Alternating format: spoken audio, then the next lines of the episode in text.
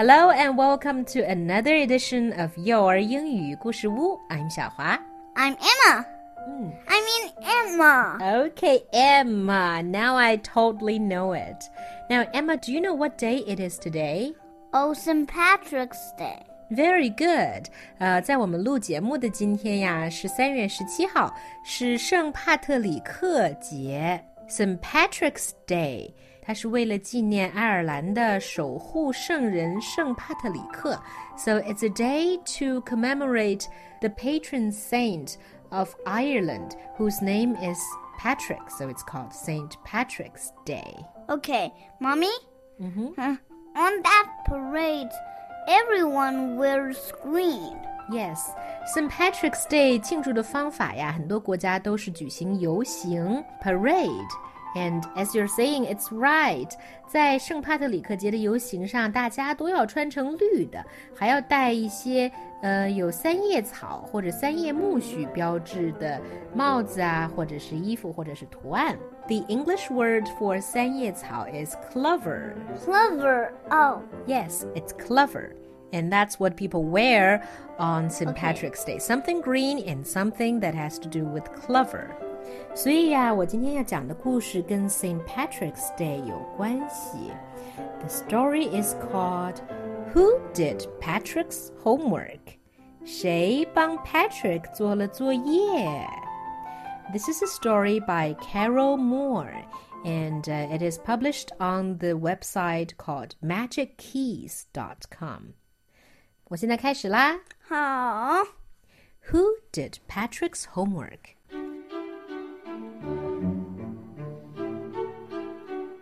Patrick never did homework, Too boring. he said. He played baseball and basketball and Nintendo instead. His teachers told him, Patrick, do your homework or you won't learn a thing. And it's true, sometimes he did feel like a ding-a-ling. But what could he do? He hated homework. Then, on St. Patrick's Day, his cat was playing with a little doll and he grabbed it away. To his surprise, it wasn't a doll at all, but a man of the tiniest size. Oh, that size. Yes. He had a little wool shirt with old fashioned breeches and a high, tall hat, much like a witch's. He yelled, Save me! Don't give me back to that cat! I'll grant you a wish. I promise you that. Patrick couldn't believe how lucky he was. Was the answer to all his problems. So he said, Only if you do all my homework till the end of the semester. That's 35 days.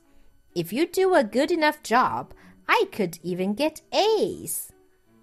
The little man's face wrinkled like a dishcloth thrown in the hamper. 这个小人儿的脸简直皱得像一个扔到晾衣篮里的洗碗布那样皱皱巴巴的。He kicked his legs and doubled his fists, and he grimaced and scowled and pursed his lips. 他一会儿做鬼脸，一会儿皱眉头，一会儿咬嘴唇儿。 Oh, I'm cursed. But I'll do it. 我来大概讲一下刚才我们讲了些什么。有一个叫 Patrick 的小男孩，他特别讨厌做作业，他老是喜欢打球啊，玩电子游戏。他的老师说：“Patrick，你要再不做作业的话，你就会变成一个不学无术的人。”但是啊，在圣帕特里克节 （St. Patrick's Day） 那一天呀，他看到他的猫在玩一个小人偶，他就把那个小人偶抓了过来。但这可不是小玩具，它是一个非常非常小的小人儿，戴着高高的绿帽子，还穿着羊毛衬衫。小人说：“救救我，救救我！我可以答应你的任何条件。”于是 Patrick 就跟那个小人说：“嗯，我可以救你，但是你得帮我做作业。从现在开始到学期结束还有三十五天。你要是帮我做好了作业，我还能得 A 呢。小人非常生气，但是呢，他也没有办法，于是他只好答应了 Patrick。Okay, let's keep telling the story. And true to his word, that little elf began to do Patrick's homework. Except there was one glitch. Glitch 啊，就是 something wrong. A glitch is a problem. There was one problem. The elf didn't always know what to do, and he needed help. Help me, help me, he would say, and Patrick would have to help in whatever way. I don't know this word, the elf squeaked while reading Patrick's homework. Give me a dictionary. Now, what's even better, look up the word and sound it out by each letter. When it came to math, Patrick was out of luck. What are times tables? The elf shrieked. Times table 啊，就是乘法表。你们现在还没学呢，但是以后也要学，知道吗？嗯。The elf shrieked and said, We elf never need that. And addition and subtraction and division and fractions. Here, sit down beside me. You simply must guide me. 所以呀，这个 elf 小矮人什么都不会，他让 Patrick 呀帮他查字典。到做数学作业的时候呢，他又说他不会乘法表，也不会 addition 加法，subtraction 减法，division 除法， 还有 fractions 分数，所以他什么都不会，都让 Patrick 讲给他听。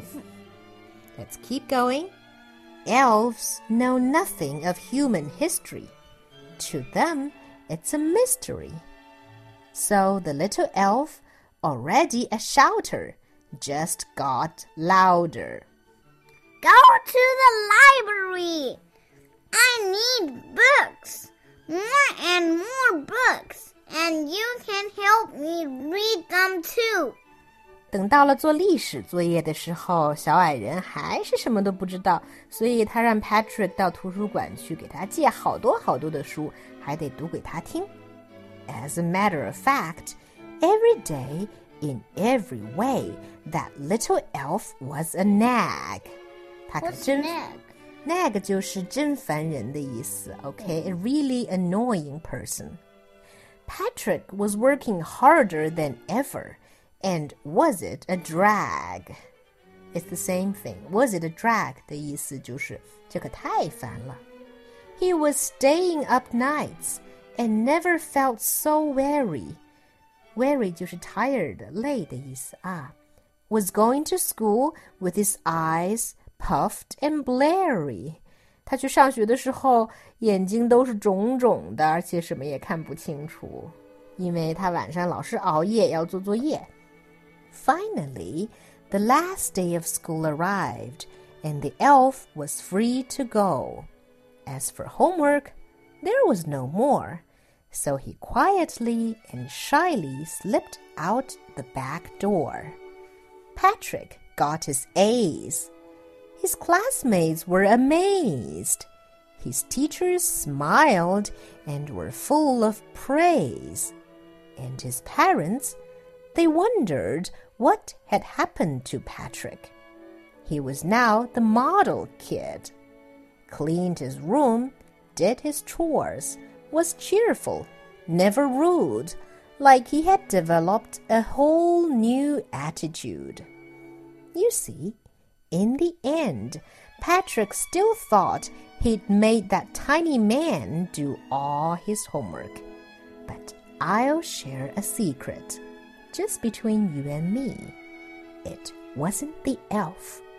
Patrick had done it himself. The end.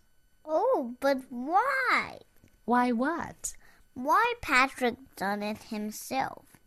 What do you think happened there, Emma, in the story? 为什么这个故事的最后说不是小矮人帮他做作业，而是 Patrick 自己做了作业呢？你自己来想想。因为小矮人总是让 Patrick 告诉他这个，嗯，这项作业怎么做，那项作业怎么做。对了，因为小矮人说他什么都不会，对不对呀？对。你说这个小矮人是真的不会呀，还是他只是想 play a trick on Patrick? Well, he really knows everything. Mm, want to play a trick on Patrick. Yes. And why did you think he did that?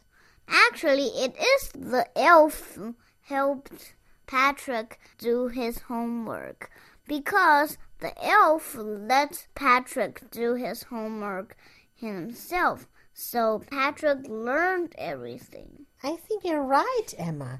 What's your favorite part in the story? Mm, the favorite part is when Patrick got his A's. That's my favorite part too. And that's all for today. Goodbye.